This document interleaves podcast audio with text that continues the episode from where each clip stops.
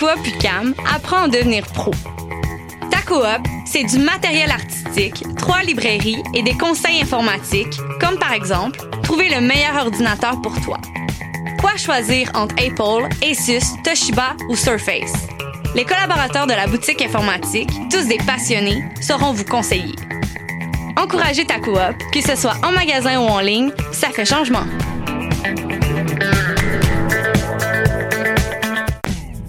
Ta coop UCAM, apprends à devenir pro. Ta coop, c'est de l'informatique, du matériel artistique et des conseils littéraires, comme par exemple savoir que Michel Tremblay, auteur québécois prolifique de livres, nouvelles et pièces de théâtre, est l'un de nos écrivains les plus lus à l'étranger. Les collaborateurs de nos librairies, tous des bibliophiles, sauront vous conseiller. Encouragez ta coop, que ce soit en magasin ou en ligne, ça fait changement.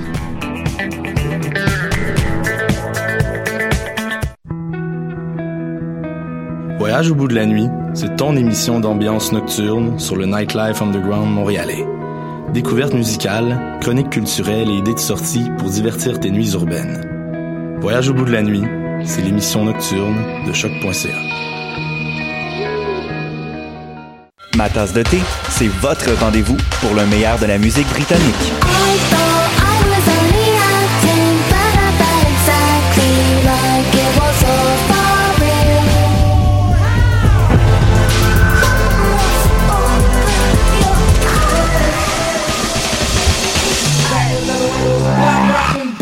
Direct tous les jeudis dès 20h ou en tout temps en podcast sur le choc.ca et sur Spotify.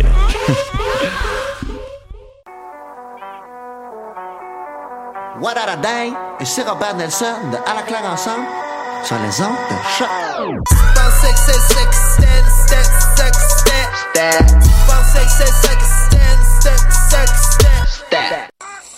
Qui était le premier sur Terre? C'était l'œuf ou la poule? Moi, je pense que c'est l'œuf. Moi, non, moi, non, je pense que c'est l'œuf. C'est la poule. Il y a bien fallu qu'elle sorte de quelque part, la Parce que la poule, elle prend des Mais œufs. pourquoi c'est la nuit Elle est bien née quelque part, d'un œuf. Alors c'est quoi? C'est l'œuf ou la poule? L'œuf ou la poule Bonsoir à toutes et à tous. Vous êtes à l'écoute de l'œuf ou la poule, l'émission de sciences de choc.ca, la radio web de l'Université du Québec à Montréal. Aujourd'hui dans l'œuf ou la poule, géothermie au Nunavik. Et pour cela, on reçoit Mafalda Miranda au téléphone. Mafalda est doctorante en sciences de la Terre à l'INRS, l'Institut national de la recherche scientifique. En l'occurrence, elle est à Québec, au Centre Eau, Terre et Environnement. Elle étudie donc le Grand Nord du Québec et plus exactement cette énergie géothermique pour les communautés euh, inuites du Nunavut, du Nunavik. Voilà, ça y est, j'ai fait le du Nunavik donc en alternative un peu au réseau Hydro-Québec parce qu'ils sont pas reliés au réseau d'électricité d'Hydro-Québec. Après l'entrevue, ça sera au tour de la chronique de David Montmini en philosophie féministe des sciences. Bonsoir David. Bonsoir Karine. Alors ce soir, tu nous parles de quoi? Je vais vous parler des liens entre euh, la philosophie féministe et la climatologie. Donc, je vole pas le sujet d'Élise, mais je m'en rapproche. Et en fin d'émission, on recevra Claire Bénard, chercheuse en sciences biologiques à l'UCAM, accompagnée de Cybelle Robichaud, directrice de la programmation du Centre des sciences de Montréal. On a Cybelle à nos côtés. Bonsoir. Bonsoir. Ça va bien? Oui, ça va très bien. Bon, merci d'avoir accepté euh, l'invitation. Ce soir, vous venez nous présenter l'événement de cette fin de semaine, le dimanche 10 février, au Centre des sciences, à l'occasion de la journée des femmes et des filles en sciences. Euh, on en saura plus en fin d'émission. Et tout de suite, on va commencer l'émission avec la chronique astronomie de Myriam Latulipe. Bonsoir Myriam. Bonsoir. Alors ce soir, quel est ton sujet Myriam? Euh, je vais vous parler de la sonde New Horizons. Parfait, on en saura plus dans un instant.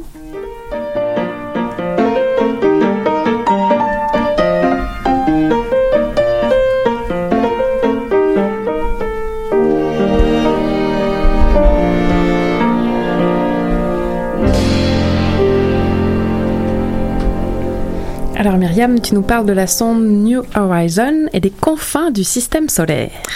Oui, euh, en fait, euh, quelques minutes après le, le nouvel an 2019, euh, la sonde New Horizon, qui a été lancée par la NASA, a survolé Ultima Thule, qui est l'objet le plus lointain jamais exploré par un engin spatial. Donc, je me suis dit justement que ce serait une belle occasion pour parler un peu plus de cette mission-là. Alors il me semble que ce nom de sonde-là, on en a entendu parler il y a plusieurs années, ça se peut? Oui, euh, justement, en fait, cette sonde-là euh, est plutôt connue parce que c'est la seule qui a visité Pluton il y a environ quatre ans et demi. Donc, euh, pour un peu parler de New Horizon, on va commencer par le début. Donc, remettre un peu le contexte du début de la mission. Donc, on va reculer dans le temps jusqu'en janvier 2006. Donc, 2006, ça peut paraître pas si loin que ça, mais pour les astronomes du monde entier, c'est une année où il y a eu beaucoup de changements. Parce qu'en janvier 2006, à l'époque, hein, le système solaire était composé de neuf planètes. Mercure, Vénus, Terre, Mars, Jupiter, Saturne, Uranus, Neptune et Pluton. Mais, donc là, New Horizon part, quitte la Terre vers les confins du système solaire dans le but d'aller visiter la seule planète qui n'avait pas encore été explorée, Pluton. Par contre, comme vous le savez peut-être, de nos jours, Pluton ben, fait plus partie du règne des planètes. En fait, en été 2006, donc seulement quelques mois après le départ de la sonde, Pluton perd son titre de planète et fait officiellement partie d'une nouvelle catégorie qu'on appelle les planètes naines. Alors, est-ce qu'elle a changé de catégorie à cause de ce qu'a vu New Horizon ou? Euh, Non, en fait, bonne question. Elle a changé de catégorie avant parce que ça prend beaucoup, beaucoup Eh ben, de temps à se rendre jusque-là. Et alors, pourquoi d'un coup, là, ça y est, elle change de catégorie? Ouais, en fait, euh, c'est parce qu'avant, on n'avait pas une vraie définition de c'était quoi une planète. Donc, cet été-là, euh, l'Union astronomique internationale s'est penchée sur la question de c'était quoi une planète. Ils ont finalement élaboré trois critères qui définissent une planète dans le système solaire. Donc, il faut tout d'abord que le, le corps céleste tourne autour du Soleil, faut qu'il soit rond et faut qu'il aille bien nettoyer le voisinage de son orbite.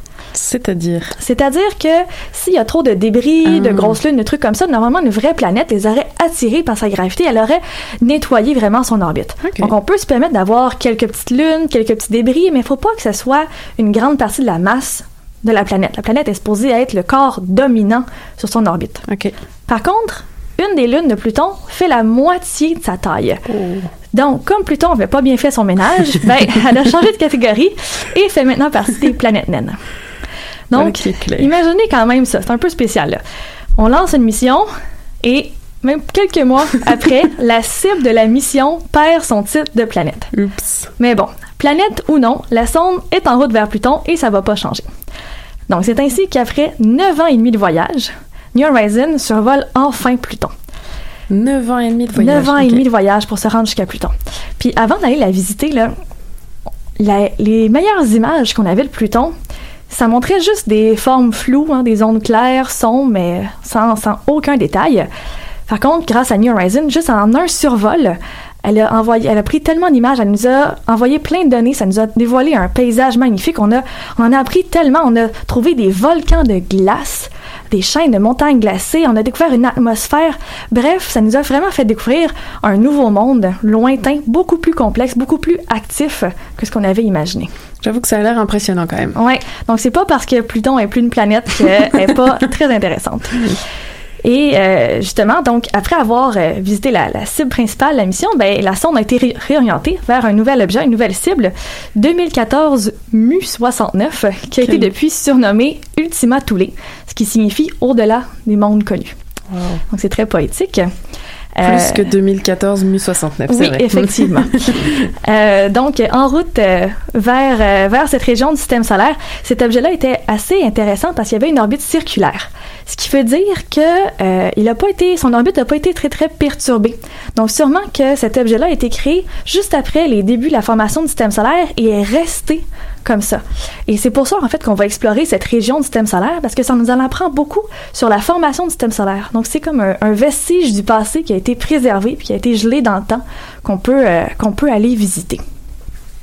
Et euh, avant justement de se rendre jusqu'à là-bas, c'est un objet tellement lointain, tellement petit que tout ce qu'on voyait depuis la Terre, c'était à peine quelques pixels, tout au plus.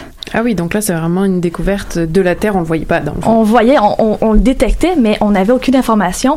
On voyait juste la, surf- la lumière qu'il réfléchissait. On avait juste une idée de à quel point il réfléchissait de la lumière. Donc, pour avoir de meilleures données, pour étudier vraiment plus cet objet, fallait avoir une sonde qui, qui se rend jusque là-bas. Donc, idéalement, on voulait faire un survol très, très proche de à, peu près 3500 km de la cible, ce qui est environ la distance Montréal-Calgary, ce qui est extrêmement petit Oui, euh, pour une distance astronomique. Donc, après toutes ces années de voyage-là, le 1er janvier 2019, à 6,6 milliards de kilomètres d'ici, New Horizon réussit le survol d'Ultima Thule, qui devient maintenant l'objet le plus lointain jamais exploré. Wow. Donc, depuis ce temps, New Horizon a recueilli beaucoup de données, mais ça va prendre 20 mois pour toutes les télécharger depuis la Terre. Mais déjà, quelques jours après le, le, survol du Nouvel An, on peut commencer à voir un peu la forme du Ultima Thule qui initialement ressemblait un peu à une, une quille. Okay. Euh, mais plus les jours passent, plus on commence à avoir des meilleures données, des meilleures images à plus haute résolution. Maintenant, on peut voir qu'Ultima Thule ressemble plutôt à un bonhomme de neige euh, de 33 km de haut, composé de, de, comme deux grosses boules collées qu'on appelle une binaire à contact. Euh, pour voir des images, je vous invite d'ailleurs à aller sur le site de la NASA, c'est assez impressionnant. Vous verrez que ça ressemble pour de vrai à un bonhomme de neige. Puis donc dans les prochains mois, on va recevoir plus de données de New Horizon avec plus de détails de Ultima Thule. Donc chaque jour, on en sait un peu plus. Donc après, quand même, c'est assez extraordinaire ce que la sonde a fait. Elle, elle repousse vraiment les limites de l'exploration spatiale. Imaginez ça. Avant qu'on aille là-bas, tout ce qu'on voyait, c'est quelques pixels. Puis maintenant, après un survol à des milliards de kilomètres de la Terre, New Horizon nous permet d'étudier la, la, géologie, mesurer la température de surface, mesurer la masse, de cartographier la surface, de chercher des signes d'activité du corps céleste. Tout ça en un seul survol. Wow. Ben merci, ça fait rêver. Ça nous emmène loin en voyage pour commencer l'émission. Merci beaucoup, Myriam, pour ta chronique. Et on continue en musique.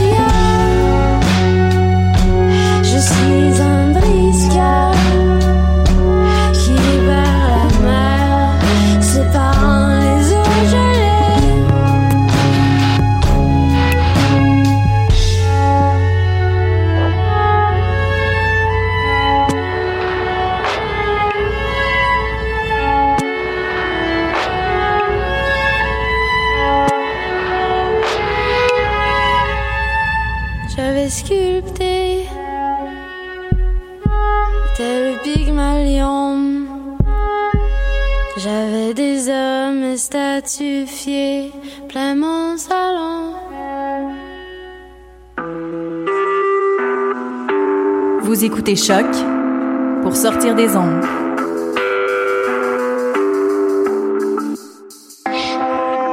Podcast, musique, découverte. Sur choc.ca. Bonjour Mafalda Miranda. Bonjour. Alors vous êtes doctorante en sciences de la Terre à l'INRS, donc l'Institut de recherche scientifique à Québec, euh, au centre Eau, Terre et Environnement, et vous étudiez le Grand Nord euh, du Québec, et plus exactement même l'énergie géothermique euh, pour les communautés inuites du Nunavik. Et on va voir tout de suite, ma première question, c'est c'est quoi l'énergie géothermique, Mafalda? Alors, le mot géothermique provient du grec géo, que signifie la terre, et thermo, la chaleur.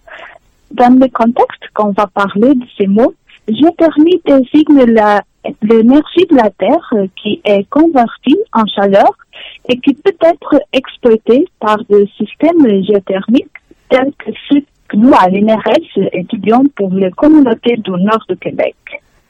Comment on fait pour récupérer cette euh, chaleur qui vient de la Terre? Il y a plusieurs technologies euh, au système géothermique.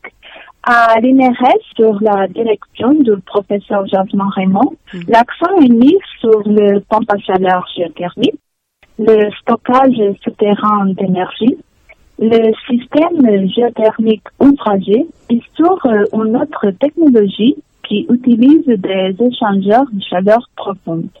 Moi, je travaille surtout sur le système profond comme les deux dernières technologies que j'ai parlé. Tu vas en profondeur sous la surface de la Terre finalement. Oui, c'est ça. Pour moi, comme je travaille sur le système profond, j'ai besoin d'aller à plus grande profondeur que le, par exemple, le système de pompe à chaleur géothermique ou, le stockage du terrain. Tu vas à quelle profondeur à peu près? Ce système il fonctionne à la profondeur de 4 à 6 km pour hmm. trouver la, la température qu'on a besoin. Wow. et donc là, tu vas chercher cette température-là et finalement, c'est quoi? Ça, ça la remonte à la surface et tu peux capter les calories ou tu les captes directement sous la, sous la terre? Qu'est-ce qu'on fait, c'est, par exemple, je vais juste euh, expliquer en grosso modo un des systèmes que je travaille, mm c'est le système géothermique ouvragé. Donc, euh, pour ce système-là, euh, on utilise des techniques de simulation hydraulique pour augmenter la perméabilité de la surface et de toute façon créer un réservoir géothermique.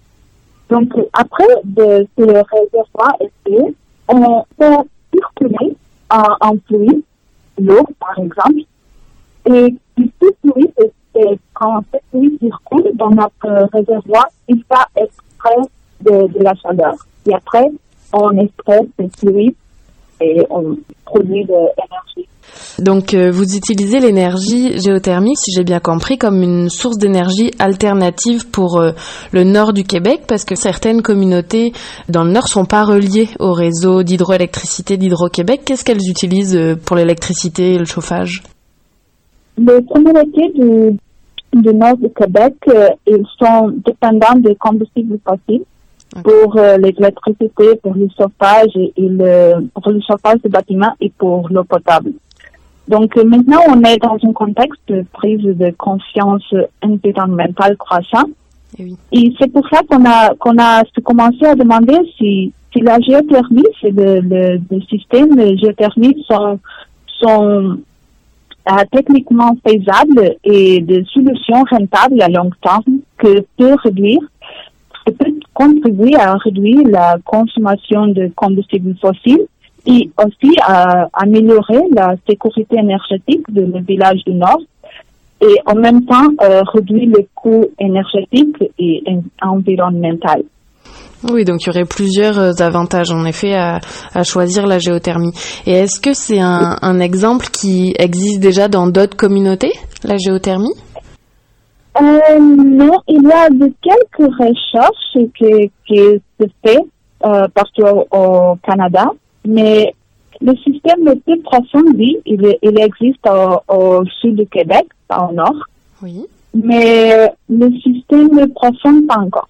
Il il n'y a pas de, de, de système qui fonctionne à- au Canada pour ce moment, mais il y a de, beaucoup de recherches qui sont faites. Et alors pourquoi plus la géothermie que l'énergie éolienne par exemple ou qu'utiliser la biomasse forestière? Pourquoi plus la géothermie? Parce que par rapport euh, aux autres options renouvelables, euh, l'énergie géothermique euh, a beaucoup d'avantages comme elle est omniprésente, abondante et inépuisable. Ah, En d'autres termes, les ressources géothermiques sont disponibles partout. Ils sont capables de fournir un approvisionnement en énergie stable, n'importe quelles sont les conditions euh, mé- météorologiques.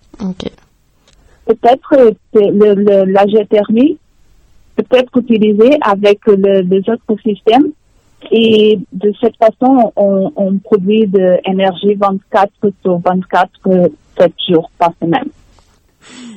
Merci Mafalda pour euh, ces premières explications. On va tout de suite partir en pause musicale et on se retrouve pour euh, savoir un peu mieux à quoi ressemblent tes recherches sur place dans le nord du Québec.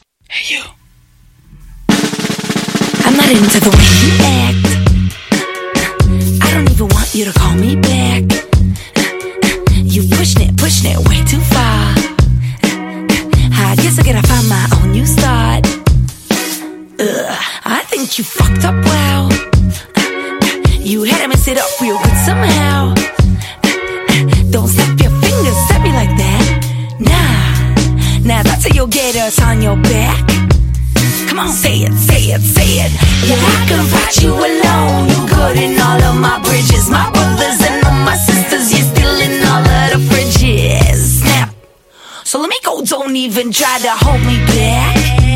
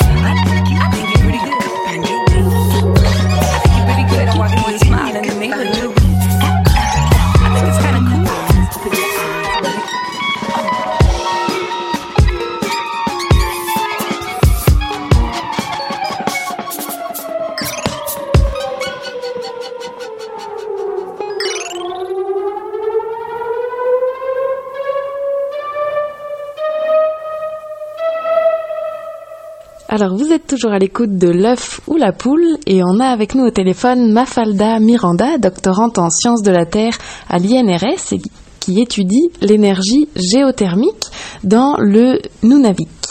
Alors peut-être euh, pour euh, continuer Mafalda, ce qu'on disait tantôt, comment ça fonctionne tes recherches? Est-ce que toi-même tu vas sur place dans le Grand Nord? Euh, oui, euh, en fait, j'ai déjà allé là-bas deux fois. Une première fois dans l'été de 2017 et une autre fois l'octo- l'octobre dernier. Euh, les deux fois, euh, on, on a fait de travail de terrain parce que c'est très euh, important euh, pour mieux comprendre et caractériser la surface de faire du travail de, de terrain au site qu'on qu'on est intéressé de, de faire de la recherche. Donc, qu'est-ce qu'on fait là-bas? On a collecté des échantillons de roche, on a mesuré la température glace du sol, on a fait de, de méthodes géophysiques pour, pour voir, pour regarder comment est le, la surface, hein, la sous-surface. Et aussi, on a fait un enregistre- enregistrement de données de réseau de, de. D'accord. Donc là, je comprends que c'est l'analyse en effet de du sol finalement. Est-ce que vous avez déjà commencé à aller en profondeur? Euh, non, parce que pour aller en profondeur, on a besoin de, de forage et on n'a pas à que pour ce moment, pour l'instant. Donc, euh, c'est tout, ce que je fais, c'est tout ce que le groupe de l'INRS euh, qui travaille sur le Nord fait, c'est de prendre des données qu'on a collectées euh, sur le terrain et de faire des simulations numériques. Et de cette façon, on va comprendre le, le scénario possible, possible pour la région et on va adapter la technologie à la situation. Et alors cette énergie-là, ça servirait pour produire finalement euh, de l'électricité, le chauffage ou un peu tout? Tout utilisé euh, pour faire tout. Maintenant, on regarde la, si si elle est techniquement faisable pour le chauffage urbain. Par exemple, euh, le géothermique profonde, on, on fait des simulations numériques pour voir si on a des débits de, de flux, de fluide euh, de chaleur qui permettent d'alimenter un système de, de chauffage urbain. Et le, les autres systèmes plus profonds, les pompes à chaleur géothermique, on va voir s'il si- s'il est possible de produire de chaleur pour le, pour le bâtiment. Et aussi le stockage, le stockage souterrain d'énergie. Euh, on va, on va voir s'il est possible d'emmagasiner dans le sous-sol de chaleur pendant l'été pour après utiliser cette chaleur pendant l'hiver. Est-ce que c'est une idée qui vient des scientifiques ou c'est une idée aussi des communautés sur place pour être moins dépendants des euh, combustibles fossiles? Ce projet, c'est une idée de, de chanson aussi. Jasmin Raymond, c'est le directeur de, le directeur de notre équipe on, qui travaille sur permis du, du Nord. Mais aussi, le, le, les communautés ils sont très euh, intéressés pour avoir une autre énergie plus durable et, et renouvelable et qui peut euh, diminuer sa consommation de, de combustibles fossiles. Et alors comment tu vois l'avenir de ces recherches-là? À la fin du projet, on espère d'avoir de bons résultats, mais pour l'instant, on est encore en phase de, de. Si euh, en effet tout fonctionne bien, est-ce qu'on peut imaginer que l'exploitation des ressources géothermiques pourra se faire dans d'autres communautés euh, éloignées du Nord? Oui, oui, oui. On, dans ce moment, on cherche la viabilité de la village de Bourgeois, mais ces, systèmes sont, sont faisables et solutions rentables, on peut faire de nouveaux projets pour, le, pour les autres communautés nordiques, bien sûr. Et là, on s'entend, on parle en effet des, communautés du Nord parce que, comme on le disait en introduction, ils n'ont pas accès euh, au réseau hydroélectrique d'Hydro-Québec. Mais pour euh, des villes euh, comme euh, Montréal, Québec, peu importe, qui sont reliées au réseau, en termes de- d'environnement, l'hydroélectricité, je pense que c'est une des meilleures euh, sources d'énergie, c'est ça? Toutes les, énergies euh, renouvelables, elles peuvent se complémenter. Et il n'y a pas une, une- l'électricité à Québec, oui, elle, est- elle existe partout, mais la géothermie aussi, c'est juste que le, et toutes les, énergies devraient tout, tout travailler ensemble pour, pour euh, réduire les consommations de combustible fossile. Et comme ça, on réduirait aussi l'émission des gaz à effet de serre par la réduction Oui, de c'est ça, bien sûr. l'exploitation. Ok. Oui. Est-ce que c'était la première fois que tu allais dans une communauté éloignée? Euh, oui. oui. Avant de, de commencer ce projet à l'INRS à Québec, euh, j'ai jamais allé à, à les communautés du, du Grand Nord. Tu avais travaillé sur quel type de projet de recherche avant? Avant, j'ai travaillé à Portugal pour la recherche de, de systèmes de géothermique profonde euh, aussi. Donc, euh, mais, mais, ouais, c'est ça, le, le Portugal, le, le, site où j'ai travaillé à Portugal, c'est pas comme le, le Grand Nord. C'est sûr.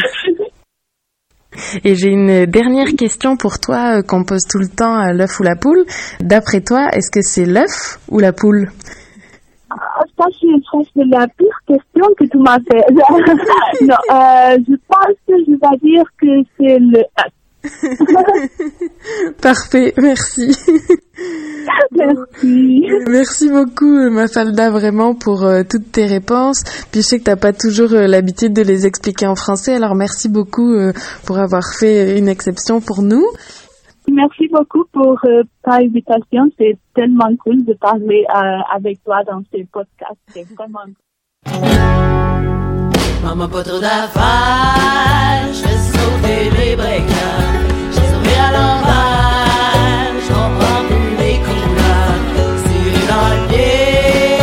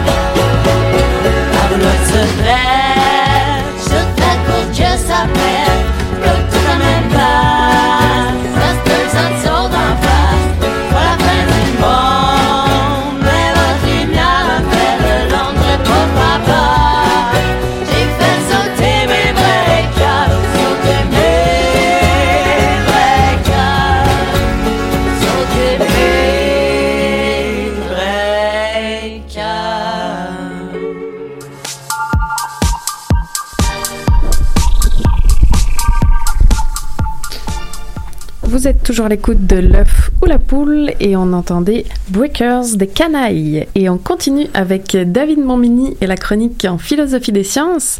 Alors ce soir, tu nous fais le lien entre la philosophie euh, des sciences féministes et la climatologie. On t'écoute. Eh oui, donc, euh, comme je l'ai déjà mentionné à ce même micro, pour la philosophe féministe américaine Lynn Atkinson Nelson, il existe trois grandes positions qu'on peut avoir face à la science. Donc, la première, qu'on appelle objectiviste, considère que les théories scientifiques sont des vérités éternelles, indépendantes des humains.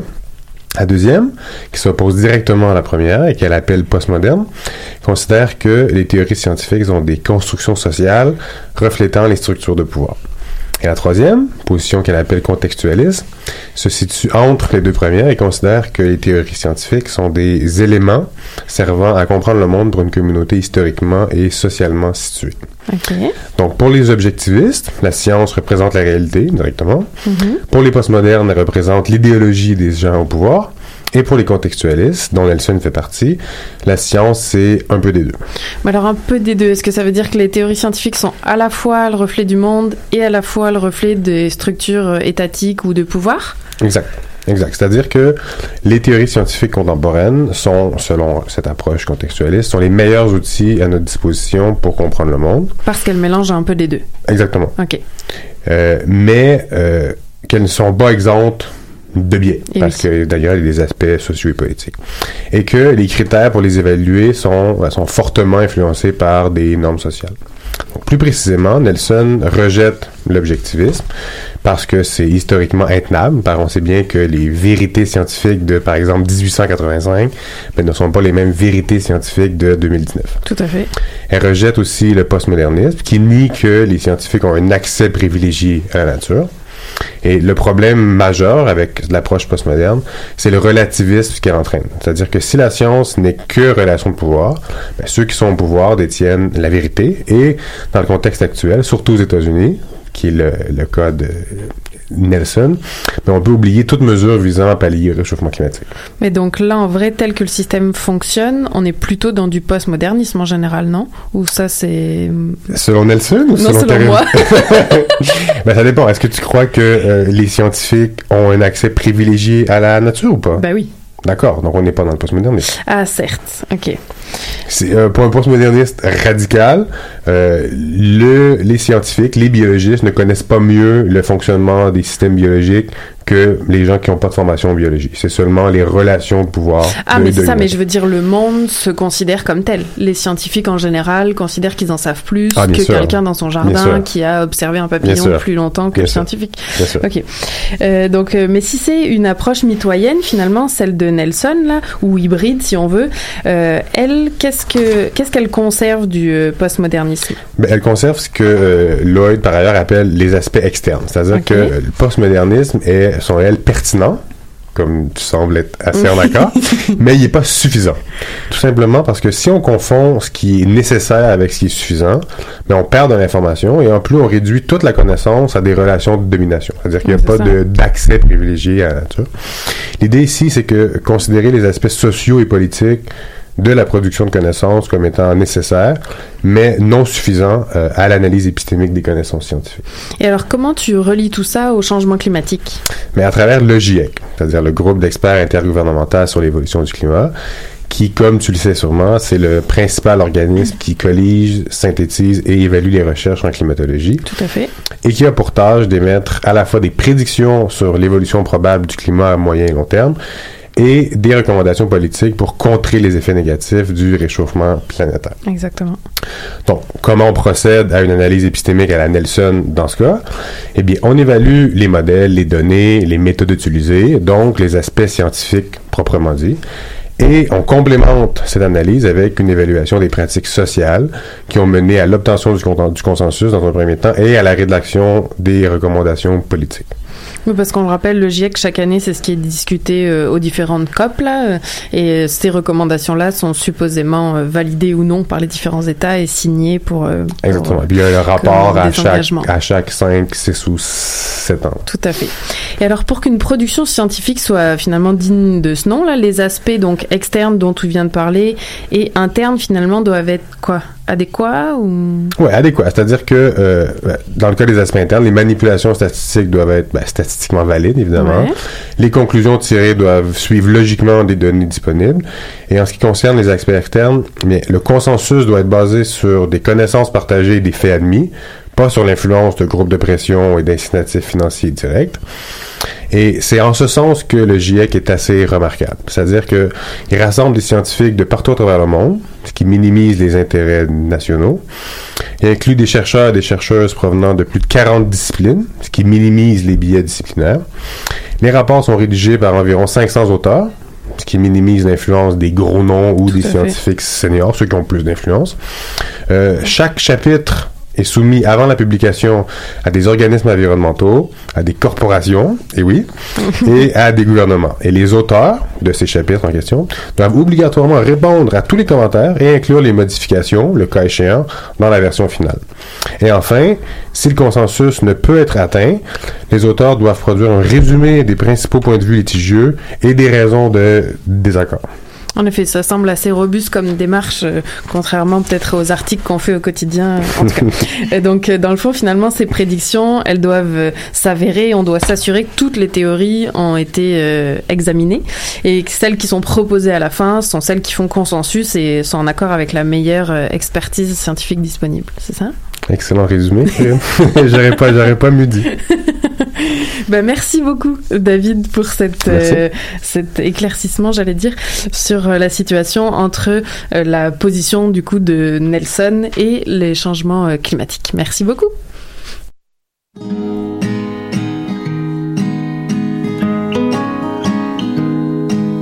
J'ai connu tous les débordements, ceux qui vous arrachent les nerfs.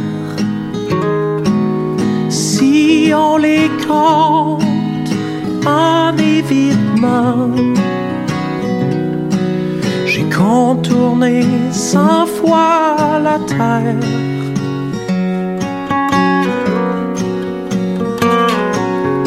Mes satellites sont sous l'emprise des ondes soumises à la folie. Mauvais signal quand vient la crise. Mon seul canal, la nostalgie.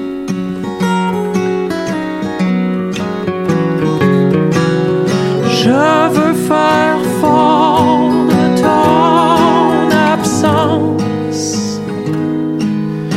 senti ses pouvoirs de glace.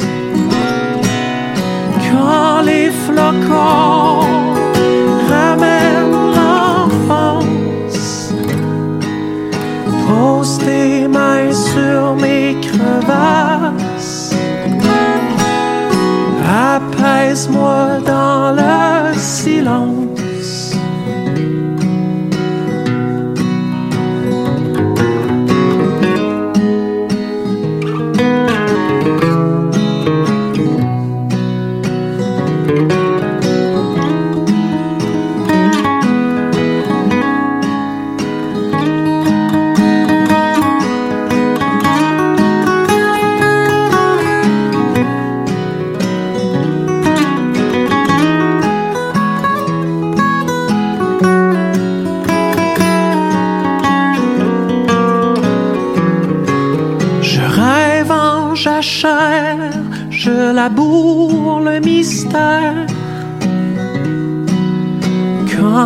Questions brouillent l'existence, vertige de plâtre devant l'univers. Après la panique vient l'innocence.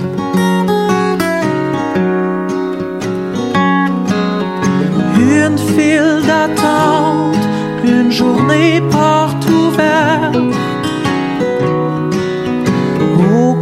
congrès de la patience. Et le pardon tire la couverte? Il mérite un prix d'excellence.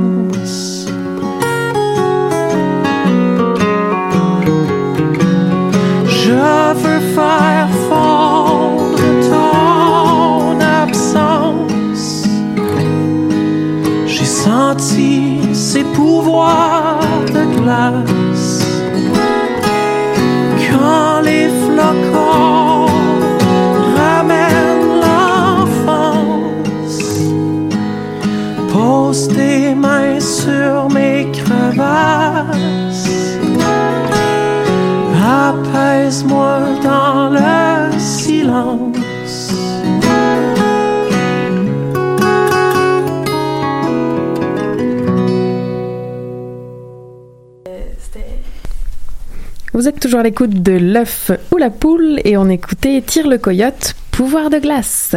Et on continue avec notre chronique événement, si je puis dire, et on va parler de l'événement qui a lieu cette fin de semaine, le dimanche 10 février, au Centre des Sciences. Alors on a deux invités, juste à côté de moi, Cybelle Robichaud. Rebonjour. Rebonjour. Et si tout va bien au téléphone, on a avec nous Claire Bénard. Bonsoir. Oui, bonsoir. Super, vous allez bien? Oui, oui, et vous Oui, merci. Alors merci d'avoir euh, trouvé le temps pour euh, vous joindre à nous ce soir. Alors commençons tout de suite. De quel événement euh, s'agit-il? Peut-être que je peux donner la parole à, à Cybelle pour commencer. Oui, donc on parle des audacieuses. C'est un événement qui vise à stimuler l'intérêt pour les carrières scientifiques et technologiques auprès des jeunes filles. Et euh, ça a lieu ce dimanche 10 février au Centre des sciences de Montréal de 10h à 17h. Et alors, euh, en tant que co-porte-parole, Claire Bénard est représentante de, de l'UCAM ce soir. Pourquoi l'UCAM participe à un tel événement? Parce que c'est très important de, de, de, d'éveiller, de, d'être en contact, de partager notre passion pour la science avec euh, euh, les jeunes gens, les jeunes filles en particulier et leurs familles, mais aussi les jeunes garçons. Et donc, euh, l'UCAM est vraiment en lien avec les communautés. On veut atteindre euh, euh, le grand public et puis leur partager notre amour pour la science. Oui, et pour ça, le Centre des sciences, c'est tout à fait la, la belle place. D'ailleurs, c'est pas la première édition. Exactement. On a fait la première édition l'année dernière. On a connu un très grand succès. Et euh, ben, pourquoi ne pas remettre le coup? Et euh, c'est ce qu'on fait cette année. Alors, très grand succès, ça veut dire quoi? Est-ce qu'on peut avoir un peu les chiffres du nombre de visites Ben, ou- pour vous donner une idée, normalement, un dimanche euh, de février, on a environ peut-être 200 visiteurs qui viennent nous voir. Ok. On les salue, on est contents.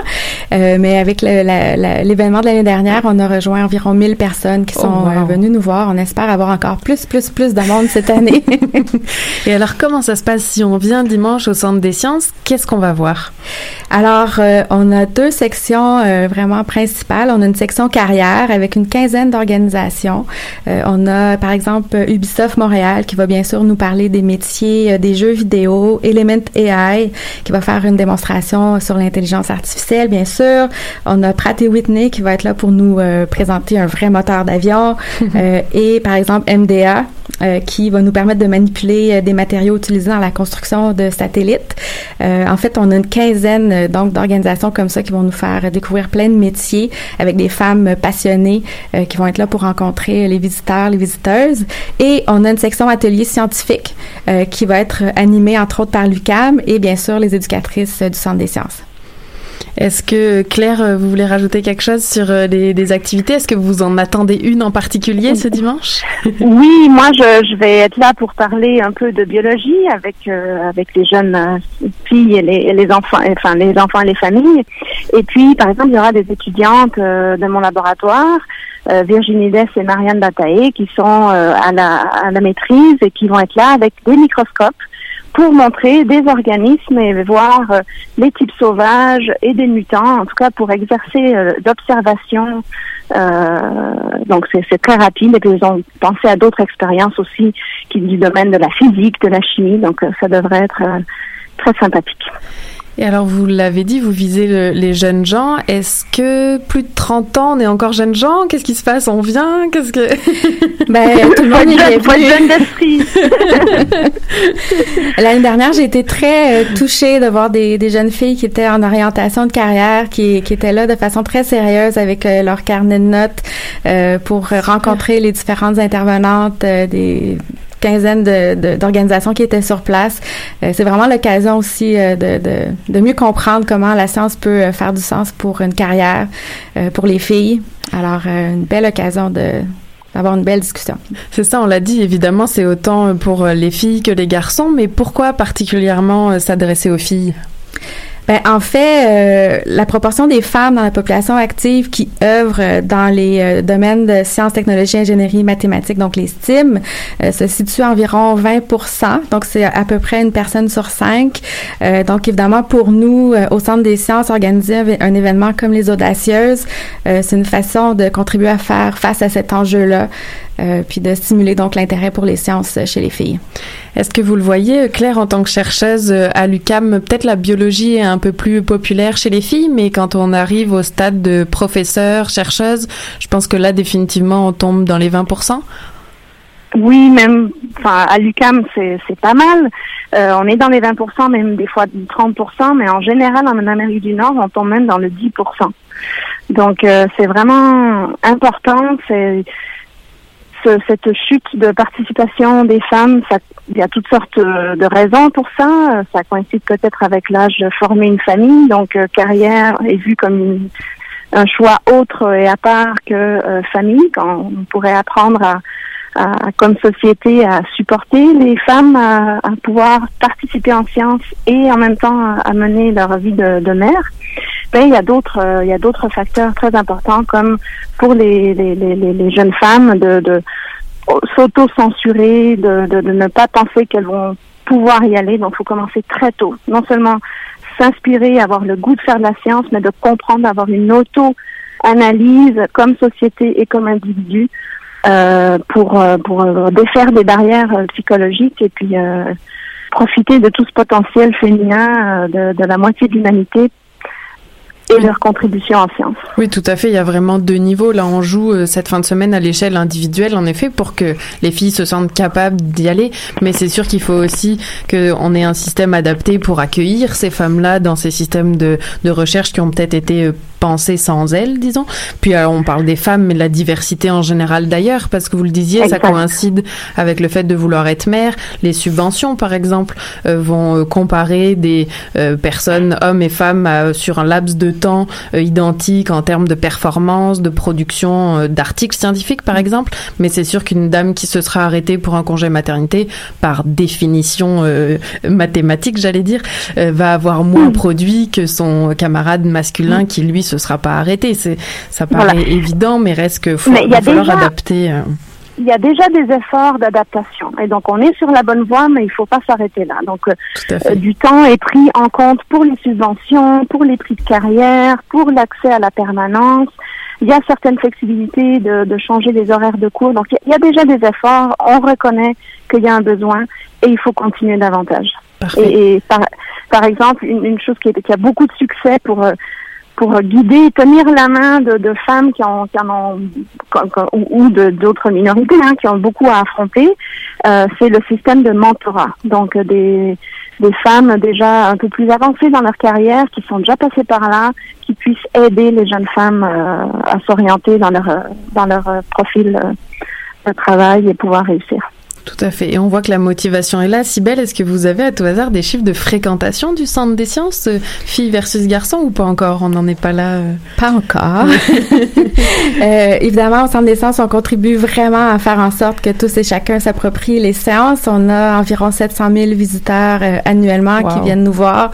Euh, donc, un événement comme les Audacieuses, euh, ça contribue directement à notre mission. Euh, on espère qu'on va euh, ajouter des milliers de personnes à notre achalandage ce dimanche. Et alors, si on parle en termes pratico-pratiques, est-ce qu'on peut rappeler les heures, peut-être le tarif, euh, où c'est qu'on se rend, etc. pour ce dimanche? Oui, le Centre des sciences est donc situé au Vieux-Port de Montréal. C'est le 10 février de 10h à 17h et euh, on offre la gratuité. Donc, à toutes les filles curieuses d'en apprendre davantage sur les sciences de 17 ans et moins, euh, venez nous voir, on va être là. Ça va être une grande fête. On a bien, bien hâte. Super. Eh ben, merci beaucoup vraiment, euh, Cybelle Robichaud, directrice de programmation au Centre des sciences de Montréal, et Claire Bénard, chercheuse en sciences biologiques de l'UCAM, toutes deux co-porte-parole de cet événement Les Audacieuses, organisé pour la deuxième année au Centre des sciences de Montréal. Merci toutes les deux. Merci beaucoup.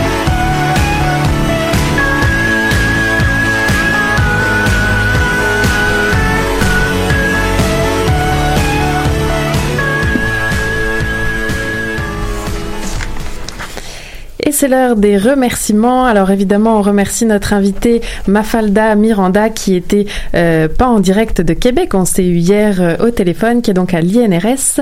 Je remercie également nos deux chroniqueurs et chroniqueuses de la soirée, Myriam Latulipe et David Montmini. Merci beaucoup. Et je remercie Claire Bénard et Cybelle Robichaud d'être venues en studio avec nous ce soir pour nous parler des audacieuses. Merci à Stéphanie Shank pour la sélection musicale, Nadia Lafrenière et Stéphanie Shank pour la technique et sans oublier Anaïs Garançon pour la magnifique illustration une fois encore ce soir sur la géothermie au Nunavik. C'était l'œuf ou la poule. Aujourd'hui, géothermie au Nunavik ou comment développer une alternative aux énergies fossiles avec des énergies renouvelables pour les communautés du Nord qui ne sont pas reliées au réseau d'Hydro-Québec. Émission que vous pouvez réécouter en balado-diffusion dès demain, mardi 5 février, sur choc.ca. Retrouvez-nous également sur la page Facebook et Twitter de l'œuf ou la poule. Qui était le premier sur Terre? C'était l'œuf ou la poule Moi, non, moi, c'est l'œuf. Pour moi, c'est la poule. Il y a bien fallu qu'elle sorte de quelque part, la poule. Parce que la poule, elle prend des Mais œufs. pourquoi c'est la nuit Elle est bien née quelque part d'un œuf. Alors c'est quoi? C'est l'œuf ou la poule L'œuf ou la poule Tu devrais regarder sur qui tu marches. J'ai un manteau en plume d'oie, des bottes en peau de vache. Tu devrais regarder sur qui tu craches. J'ai un cœur d'éléphant et un fusil de chasse. Pour toi, j'ai traversé un pont de glace. Je voulais revoir ta jolie face. Ta jolie peut-être mon amour, fallait-il que tu saches. J'ai dans mes veines du sang du rockois et de Sasquatch. Mais où que tu sois et quoi que tu fasses, j'ai un cœur d'éléphant et un fusil de chasse. Pour toi, j'ai traversé un pont de glace. Je voulais revoir ta jolie face, ta jolie